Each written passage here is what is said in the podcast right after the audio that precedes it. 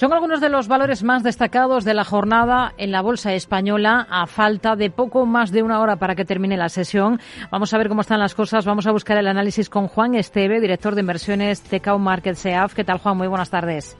Hola, muy buenas tardes, Rocío. Bueno, es una jornada con protagonismo, por ejemplo, para Endesa. Está sufriendo en bolsa más de un 6,8% recorta la compañía después de las previsiones de beneficio que ha lanzado, también de dividendo. No sé qué le parecen los principales puntos del plan estratégico de la eléctrica un día después de conocerlos de su Madrid, en él, y a qué achaca eh, esta caída que está viviendo la eléctrica hoy en bolsa. Yo creo que al final es una sensación de los inversores. También tengamos en cuenta que la compañía en supervisión de beneficios sí que va a presentar, pero sí que se ha presentado resultados positivos, pero sí que es cierto que presenta resultados menores de lo que se esperaba. Yo creo que lo que hay que leer también entre líneas, o lo que yo creo importante, es que va a destinar o, va a invertir más de 8.000, cerca de 9.000 millones hasta el 2025 en el desarrollo del negocio. Entonces yo sí que miraría la empresa no al corto plazo en esta incertidumbre o en esta volatilidad, que aún así hmm. no tiene que ser nada negativo a la compañía, sino mirando más a largo plazo cuál puede ser el desarrollo de la empresa y que tenga unos planes de inversión cercanos a los 9.000 millones, eso nos va indicando, nos está indicando que realmente Endesa cree en su propio negocio y que está haciendo lo correcto para llevar el negocio más allá. La presión vendedora es mayor en Robi ahora mismo, está recortando más de un 8,5%. Ya había anticipado hace unas semanas que sus ingresos operativos iban a caer con respecto a los de 2022 entre un 10 y un 20% el año que viene y hoy ha concretado un poquito más. Compara las cifras, de hecho, eh, no con las de este año, sino con las del cierre del 21 y con esa comparativa lo que dice la compañía es que esperan crecer en ingresos entre un 5 y un 10% el año que viene. Eh, la clave, como reconocía hace unas eh, semanas en este programa el vicepresidente y director financiero de la compañía, Javier López Belmonte, es esta precisamente y tiene que ver con la siguiente fase en la que estamos, en la crisis del COVID. A día de hoy, pues lógicamente la visibilidad del COVID y de la, afortunadamente yo creo para todos, pues es mucho menor de lo que el mercado y todos los analistas e incluso la compañía pensábamos hace hace muchos hace unos meses, ¿no? ¿Cuál es el escenario con el que trabajan ustedes para Robi ahora, Juan?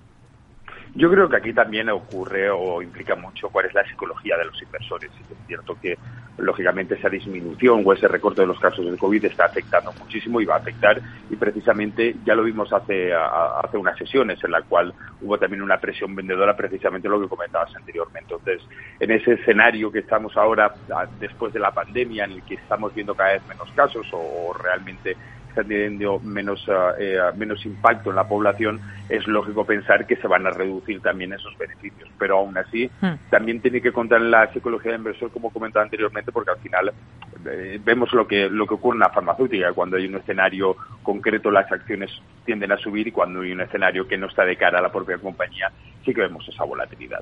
Indra, es noticia, lo hemos contado. Goldman Sachs ha comprado un 2,4% adicional en la compañía, mientras eh, se está hablando mucho, especulando en torno a una escisión y posterior venta de Minsight, la filial de tecnologías de la información de Indra, después de que el fundador de Amber Capital y accionista de la compañía haya abogado por esta opción para luego aflorar el valor de la empresa en el mercado. No sé si les parece o no una buena idea.